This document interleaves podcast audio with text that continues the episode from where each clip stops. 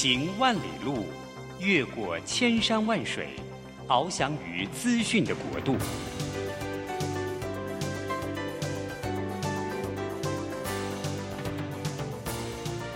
以全方位的视野，飞向更高更远的目标。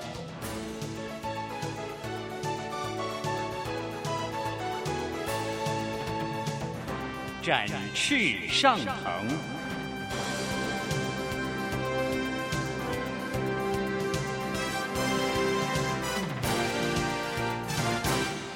职场轻松学，本节目是由世界级电动巴士制造整合营运商唐荣车辆科技独家赞助播出。驱动绿能运输，实践低碳环境，唐荣车辆科技与您共创美好生活。这工作不是我的专业，我之前没有做过啊。奇怪了耶，事情都已经那么多，都做不完了，老板还啰里啰嗦的交代一大堆。职场轻松学，透过职场达人的真实故事以及深入职场的剖析，在轻松对话当中解答您的工作疑虑，排除您的工作障碍。职场不能说、不敢说的，在这里一次让您轻松学。欢迎收听张敏敏制作主持的《职场轻松学》。桃园 FM 一零四点三，GoGo Radio，台北 FM 九零点九，佳音广播电台，这里是佳音老联播网。亲爱的听众朋友，您好，欢迎来到我们《职场轻松学》，我是张敏敏。呃，这场轻松学在每个礼拜三早上跟听众朋友碰面。那我们希望透过这个节目轻松学，轻松学，所以希望透过对谈能够了解各行各业的达人，他们的工作内容形态。当然，我也希望呢，在节目当中可以让各位听众朋友们可以更了解一些新的观念和趋势。那在职场上，大家现在讨论的主题究竟是什么？所以，希望每个礼拜三早上，在不管说是您开车，或者说您工作上面，您走在路上，你在上班的途中，都可以让我的声音可以陪伴你这段路程。呃，这个今天这个节目呢，是每一每个月啊，我会挑一天的时间，就是每个月的最后一个礼拜三早上，那我会呃来针对一些现在时事的主题，跟听众朋友们来分享一些新的观念或者是趋势。那当然也透过一些希望一些包括学术的对谈，或者是说一些专有名词的解释，可以让你更了解，诶，在包装杂志当大家在讨论的时候，到底那个背后专业名词到底是什么意思？哈。呃，今天的主题呢，我想要特别谈一下阿德勒，呃，他会跟正向心理学很有关系。阿德勒这本书呢，在台湾大概过去两年左右的时间吧，几乎每天都是高居在博客来的排行榜上。好，那因为我我自己本身有出版书了哈，所以我的一个很奇怪的爱好，就是我每天会看一下博客来的那个排行榜。大概这两年多来，呃，阿德勒的学说有一本书叫做《被讨厌的勇气》。大概一直都是排行上排行榜上面的常客，那连我那个不太读书的女儿啊，她都自己会去买来，然后看阿德勒的这个就是这个主题的这个书啊，我实在非常惊讶。后来呢，我上网去看了一下，在呃台北市立图书馆要登记去租这本书的人已经超过两千个人了。对这本书，它对我们的影响非常的大。当然，这本书它背后所代表的意义，还有职场上面大家是反映出来的现实，我觉得是蛮好去探讨，是一个非常有趣的主题。那今天呢，我就先不直接谈阿德勒，但我先跟各位谈一谈我最近发生了什么事，而跟阿德勒这个主题选择是有关的。我自己在职场上，我不知道听众朋友有没有常听我的节目哈，有时候我会用一些小片段来聊一下我自己。我之前是在呃，就是外商工作，大部分都是在通路。那我是做品牌出来的。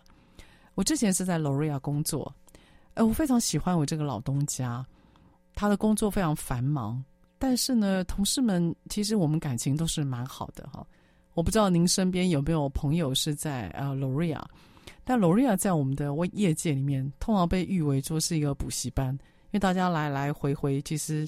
流动率还不算太低，可是不管说今天同事他的状况如何，不然有人来有人去，我觉得我们大家保持的那个热力活力是蛮大的。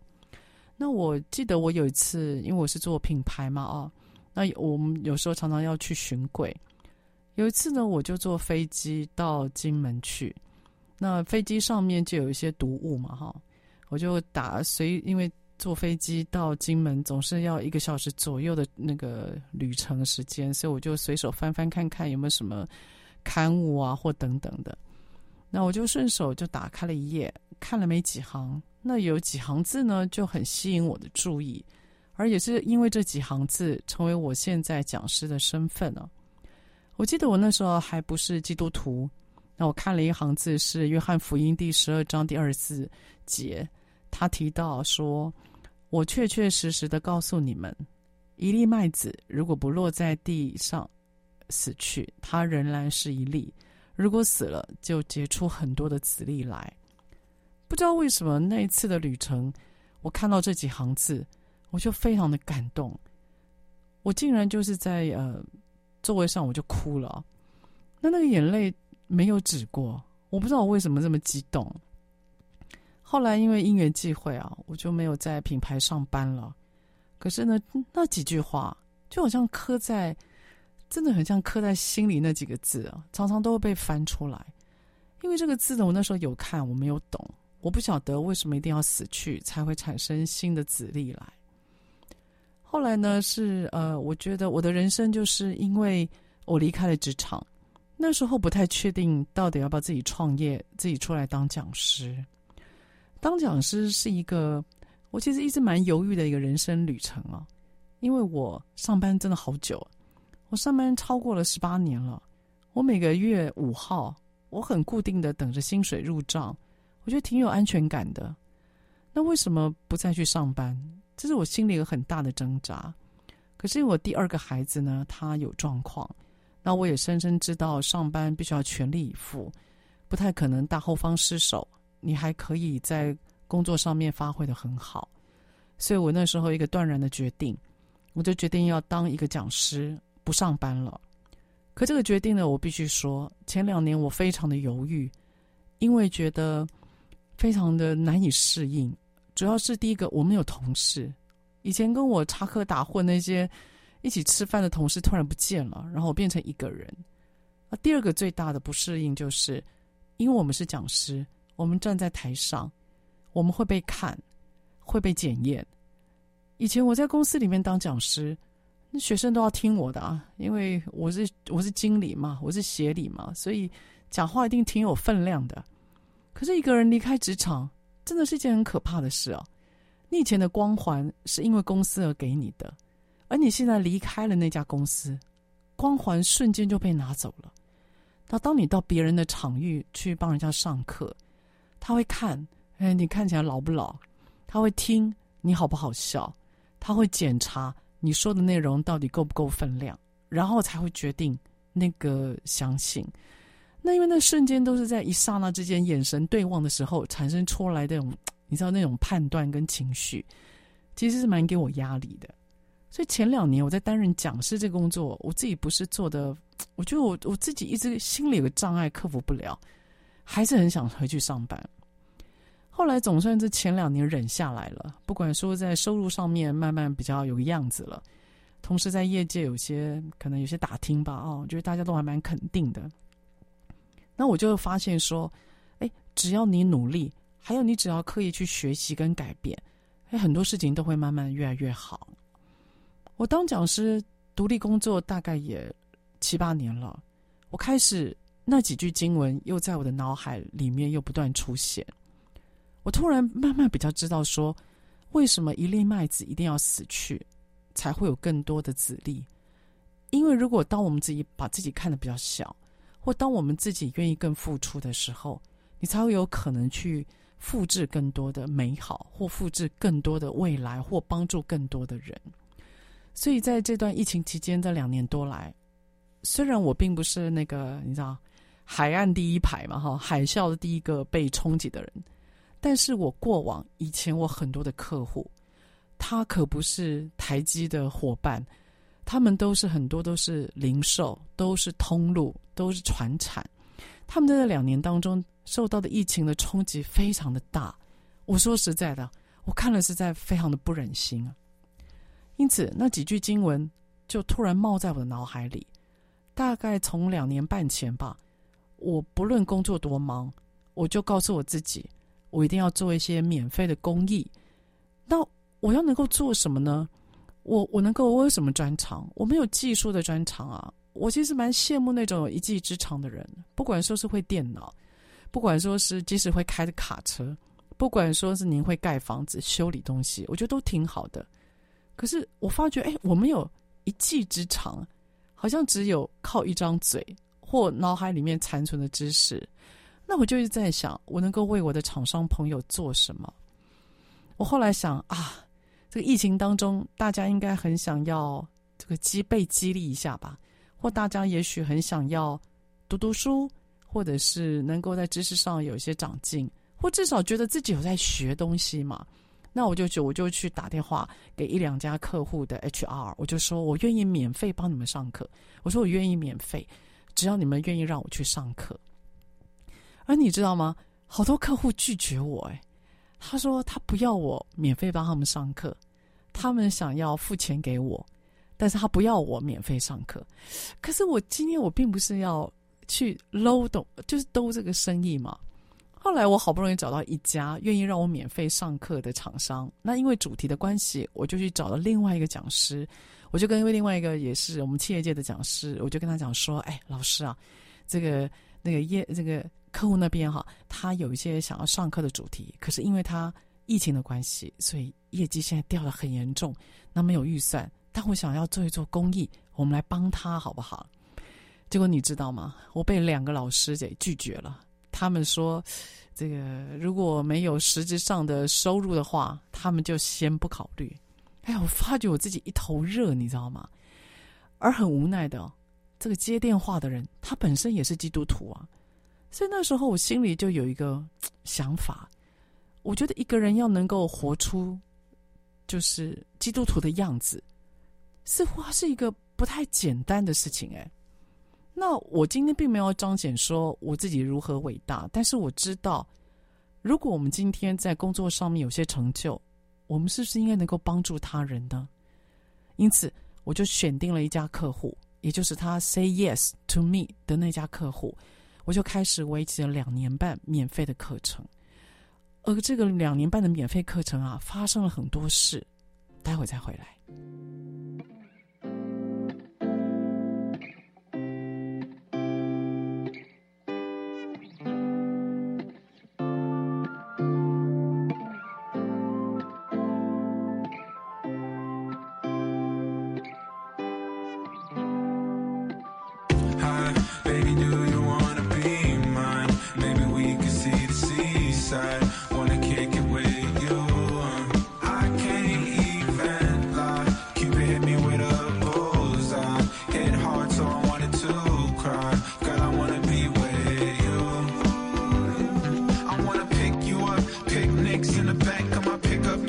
Got drinks in my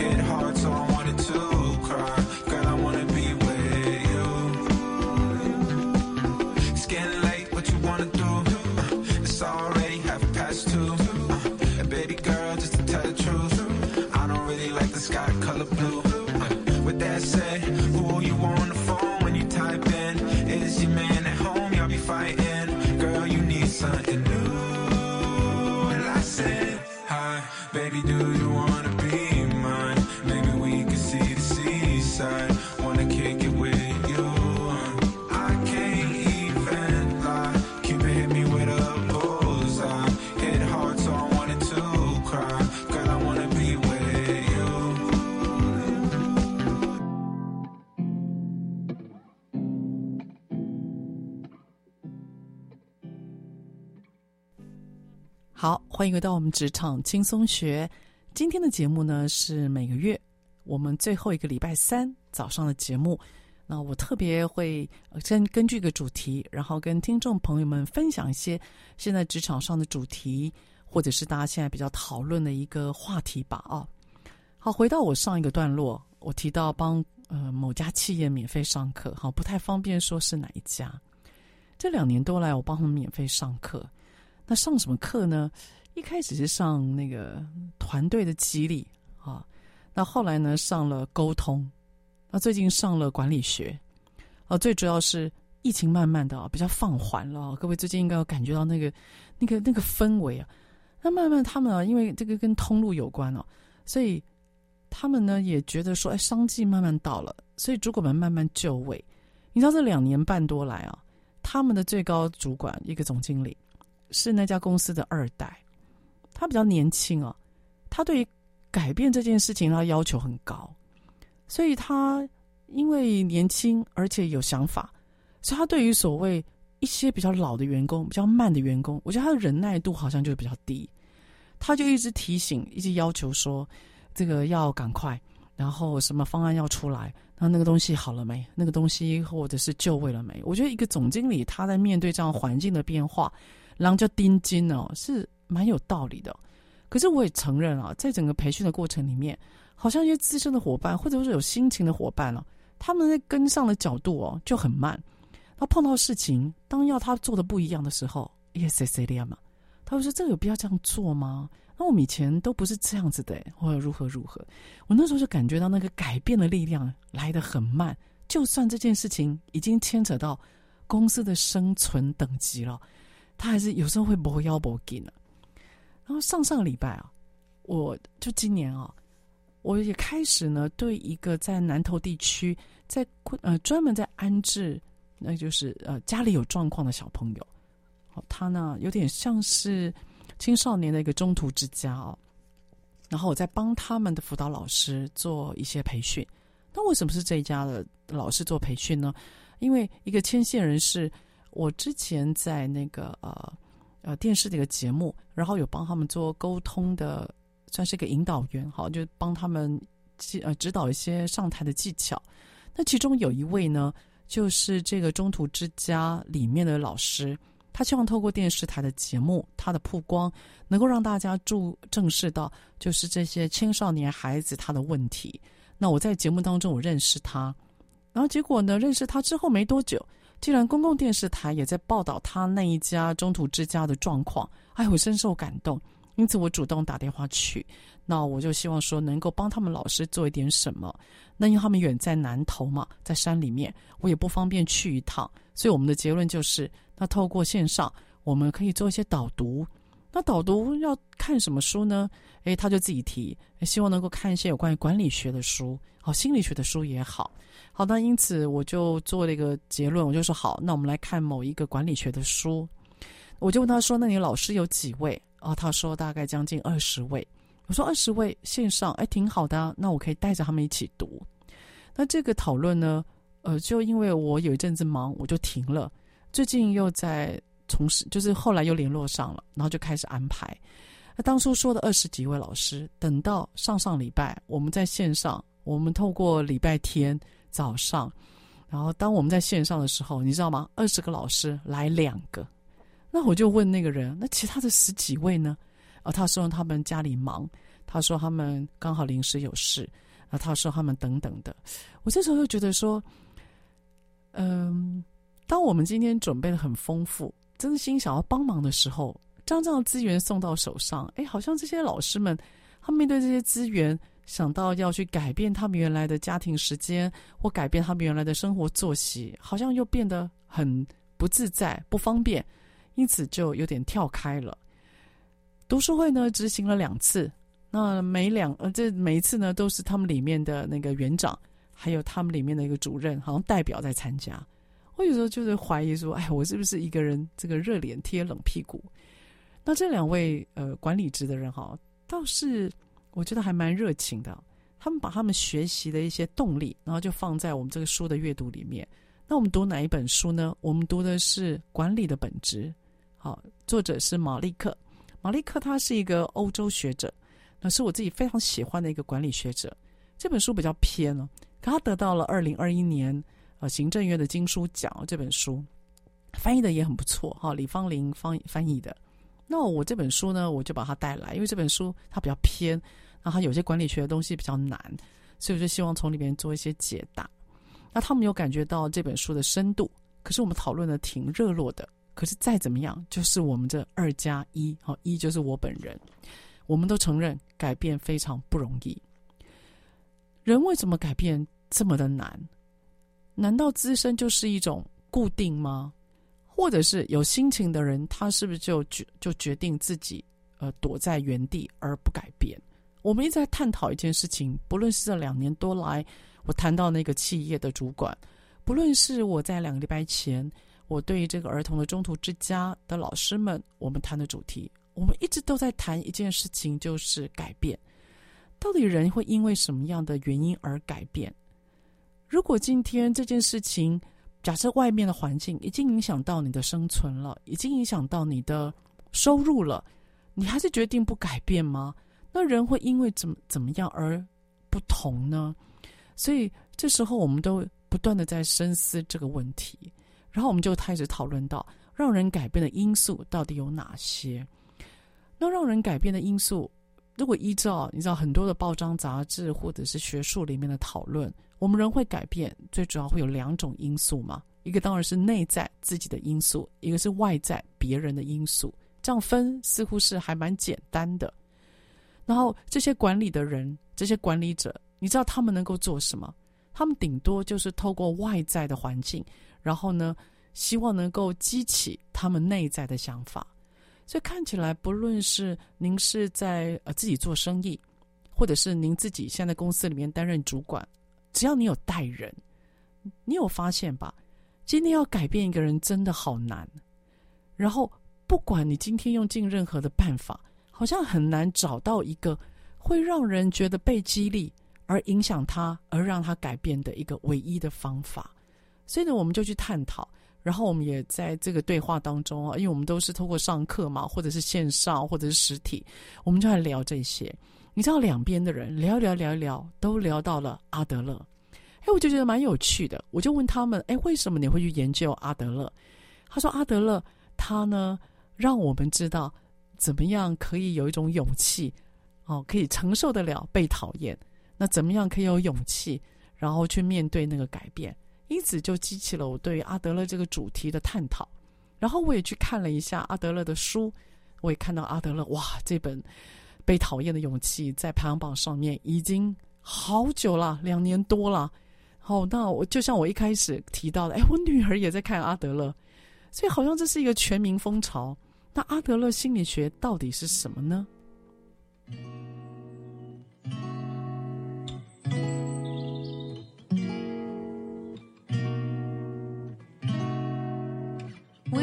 ？Drive along an ocean reflecting the sun, or make a bed of green atop a wide open scene. Under a canvas of blue, I would draw ever nearer to you. To feel the dew on your skin, that is how it would begin.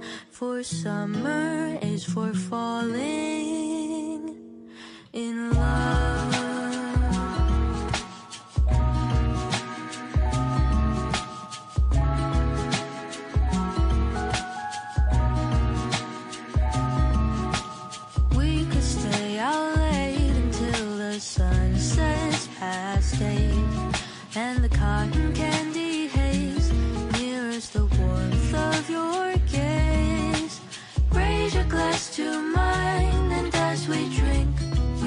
lock eyes. So we could disregard the thought of ever having to part. For summer is for falling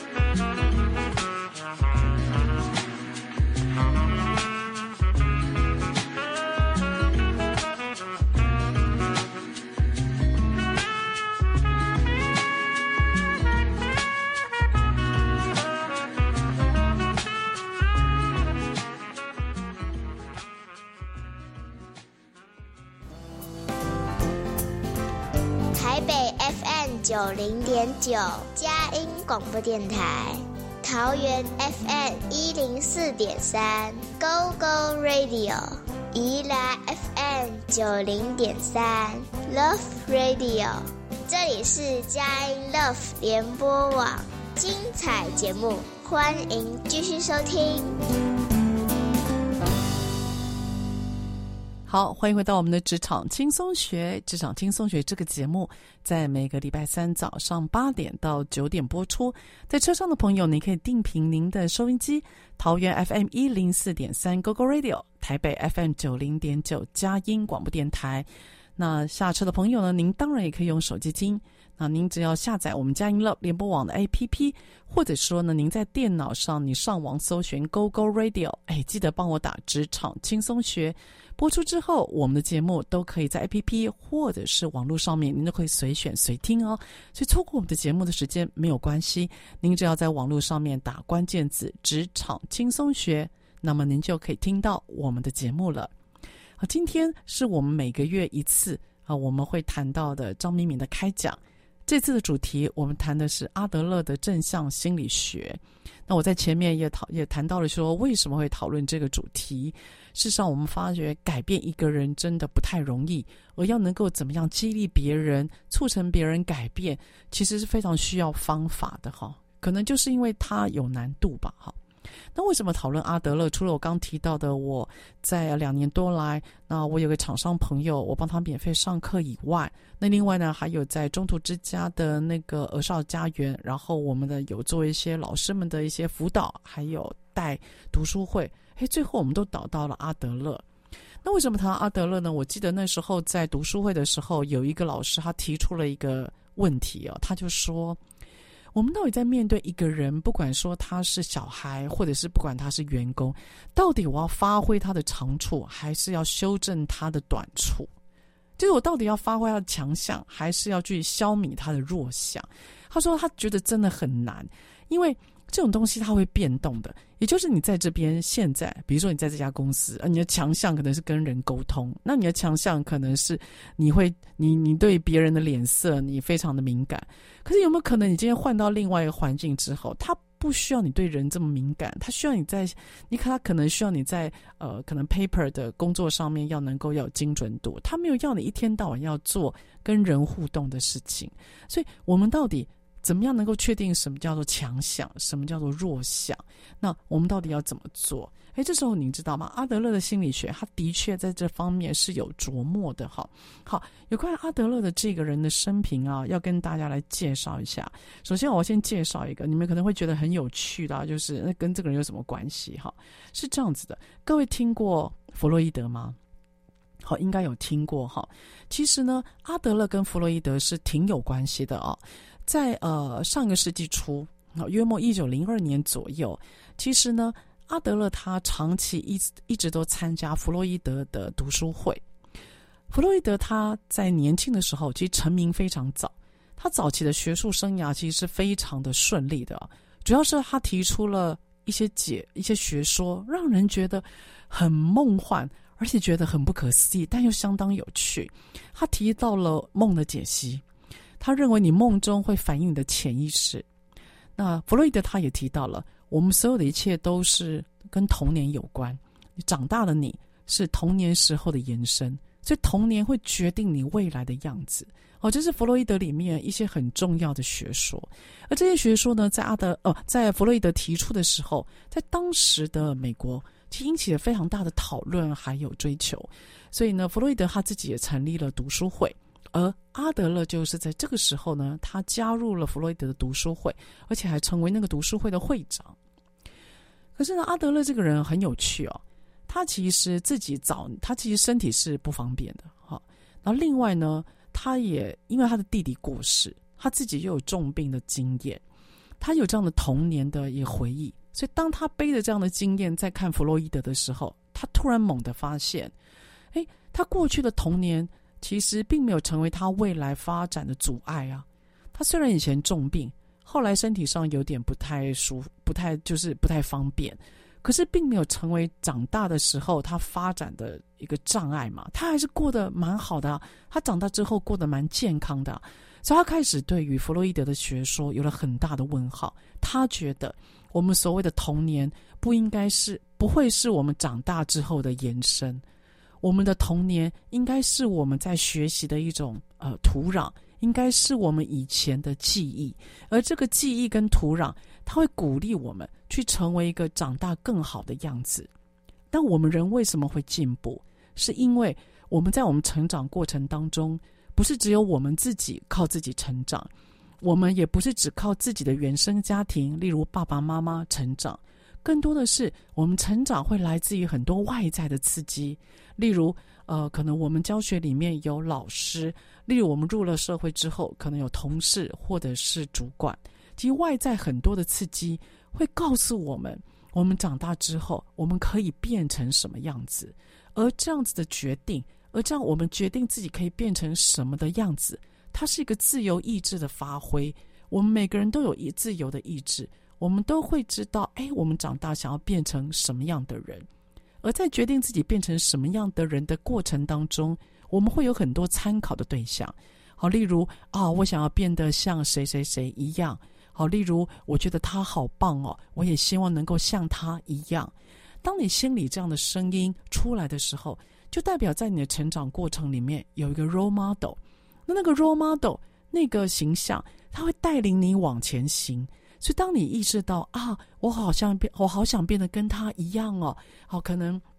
呃，如果有小朋友，他可能会说啊，我希望我数学能够跟他一样好。啊，可能你长大之后或入了社会之后，你会说啊，我好希望变成那个主管哦，他说话好有分量哦。当你现今天你在羡慕别人，或者今天你希望能够变得跟他一样的时候，你会感觉自己跟他的差距，而这个差距小小的自卑，反而会让你想要往前行。所以他在暗示你。每个人都可以决定自己要变成什么样的样子，他也在告诉你，你在寻找的过程当中，如果有一个呃 role model，有一个模型，有一个典范，对你而言，其实你成长的力道会更多。而在整个成长的力道当中，最重要的是你怎么你怎么能够确定你今天会改变？你怎么知道你今天会赶上他？是因为你持续不断的努力，而且因为你知道你是谁。尤其是你知道你是谁是其中的关键。好，你知道你是谁，你能够很具体的说出来，而且当人呢在面对质疑的时候，你可以很清楚的有自我的意识。对的，这就是我要的，我没有迟疑。这个观念就叫自信，也就是你的你对自己的这个呃，你对自己要长成什么样子的一种确定。所以，当人有了自信，有了自己要变成什么样子的确信。你就可以去在整个改变的过程当中，如果有人有质疑，如果有人对你有一些想法，有人在网络上面骂你，有人有闲言闲语啊，说几岁了还在做这个啊，说啊这个人家看了会不顺眼啊，你这样不行不行如何？所以在改变的过程当中，如果有杂音，那么你会很知道自己是谁的那种自信，会把这些杂音给放掉。给忽略，而朝着你要去的那个前进的方向而走。哇，你看阿德勒的这个学说啊，他其实呢，整个想法过程里面，他都在鼓励你，你必须要很清楚知道你是谁，而且你不要被过去的那个想法给羁绊掉。所以他呢一直在鼓励你要很有自信，而且你你要很有独立的。坚强的去往前行，而且面对杂音。所以阿德勒的正向心理学的确呢，在二十一世纪的我们，不管你今天可能是面对 email 哦，对 email 上面人家给你的工作上的困扰，不管你今天可能面对 Twitter 上面人家给你的评语，你知道，当我们今天知道我们是谁，我们该做什么，而且我们有不断前行的力量，那你就会很自在的，而且更有信心的去面对人家要求的改变。也就是当一个有自信的人的时候，其实他改变的动力是高的。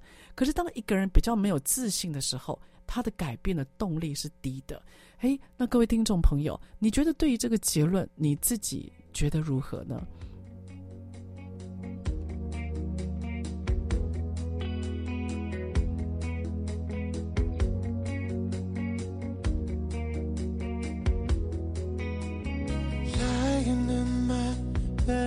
hear the clock tick and I think of you Caught up in circles, confusing it, nothing new. Flashback, warmness, almost left behind. Suitcase, a memory Time after sometimes you picture me.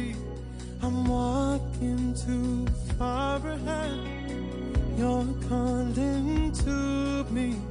I can't hear what you have said. And you say, oh, slow. And I fall behind.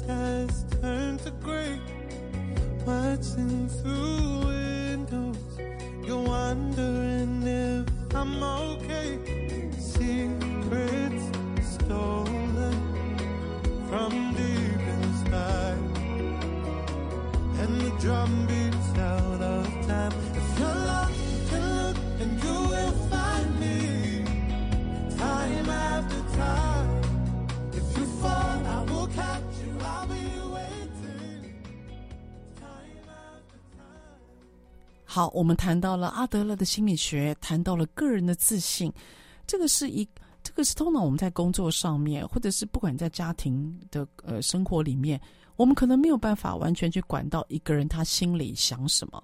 所以那时候我们在做读书会讨论的时候，我们又讨论了一些，如果今天有些外在的力量，我们怎么样能够让一个人改变呢？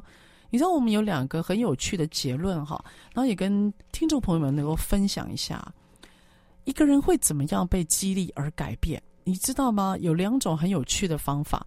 然后，如果您是主管，或如果你是爸爸妈妈，你今天呢有小孩，你今天有员工，你想要让他觉得被激励，但是你又不想要太干扰他，有两种方法，各位可以听听看哦。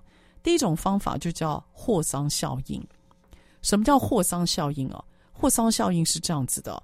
那时候约莫是在啊一九，我看一下我的资料哈。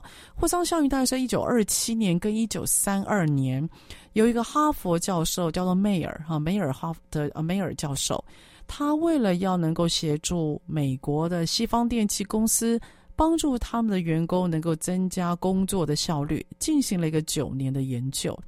那这九年的研究当中呢，他们有发现啊，只要经过简单的来讲，只要经过访谈，他们访问了上万名的员工，他们发现，只要经过访谈，问这些员工说：“哎，请问你的工作上，你觉得哪些地方呃我们可以帮助你？那你觉得我们个怎么样可以啊、呃、协助你工作上面的障碍或等等？”他发现，只要经过访谈，你啥事都不用做，员工的工作生产力就会增加。那为什么？我们再听下一个实验。这个梅尔教授呢，他又做了第二个实验啊。他找了六个女工，然后呢，他们就在这六，他们就人就站在这六个女工的后面，他看着他们在工作。好，那与此同时呢，他们也特别加强了他们的照明，意思是让这六个女工知道，他们现在在工作的时候是被看到的。而你知道吗？很有趣。这些科学家们就坐在这六个女工的旁边，什么话都没有说，什么事也没有做，只是让这六个女工知道她们被看。光是这样子，这六个女工她的工作效率也变高了。所以这个梅尔教授他就做了一个结论，他说：人只要知道他被看，人只要知道他被重视了，那么他的激励就激励的那个水准自然就会提高，他的工作效率就会变高。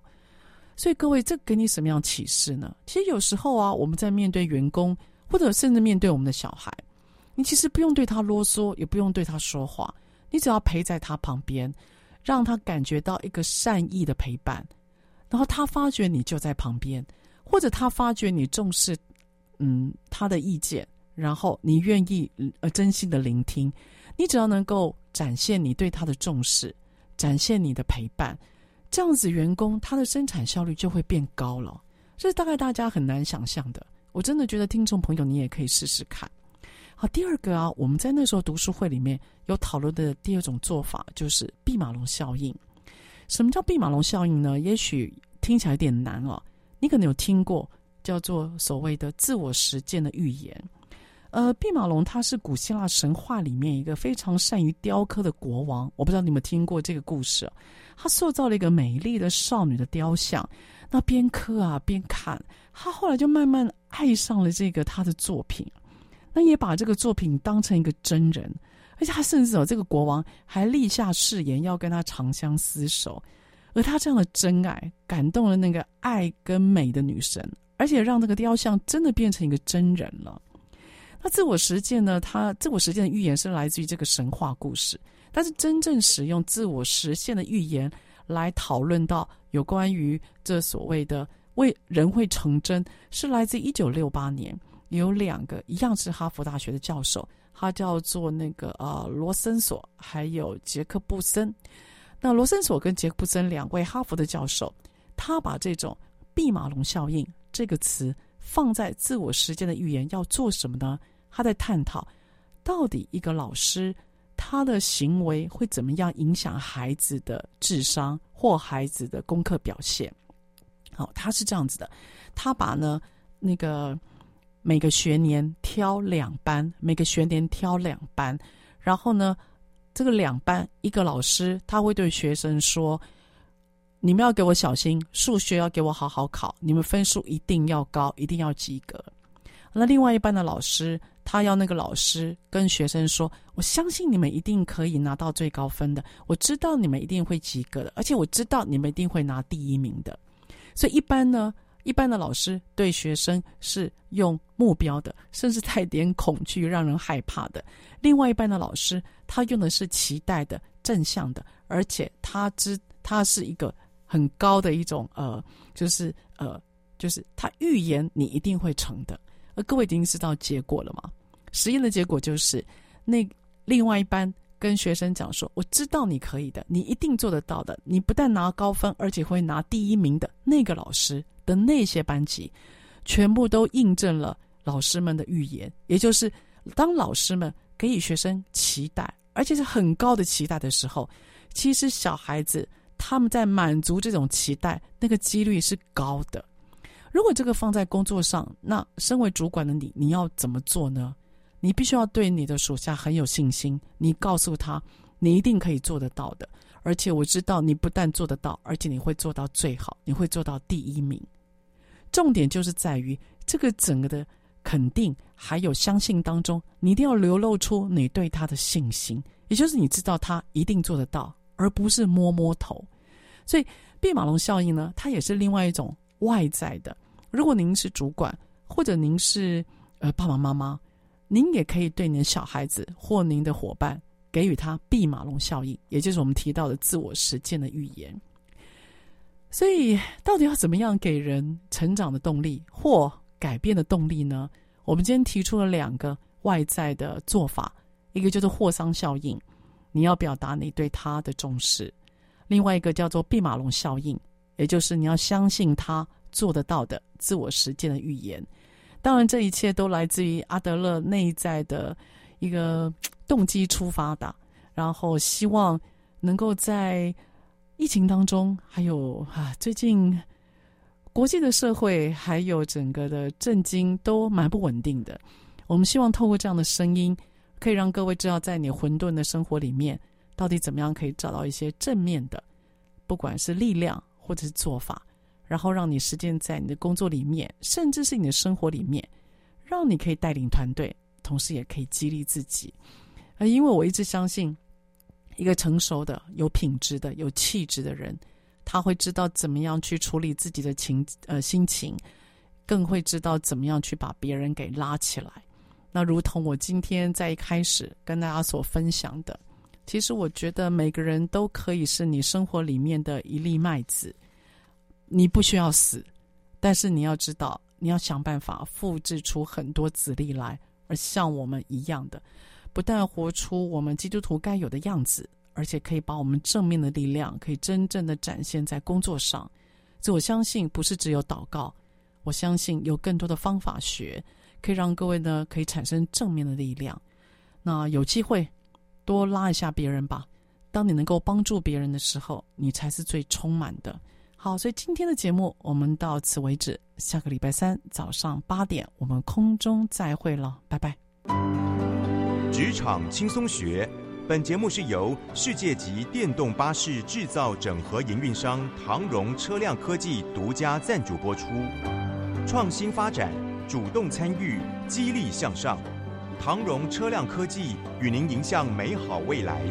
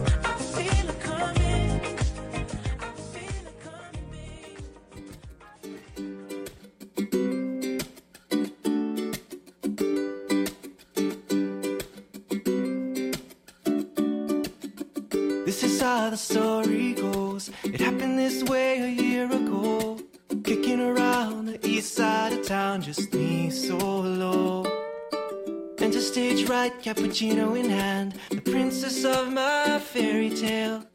Had to find a way to be her man, some way, somehow. I wanna be a cup of joe, the first sip in the morning. You get your going ritual, and warm your soul from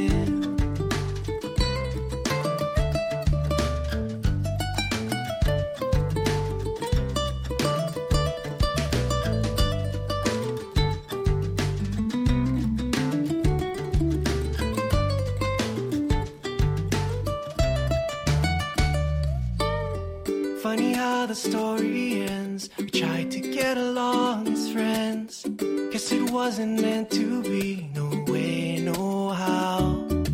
Done and from the moment we met, ever after you and me. On lucky stars, we made our bet so happily.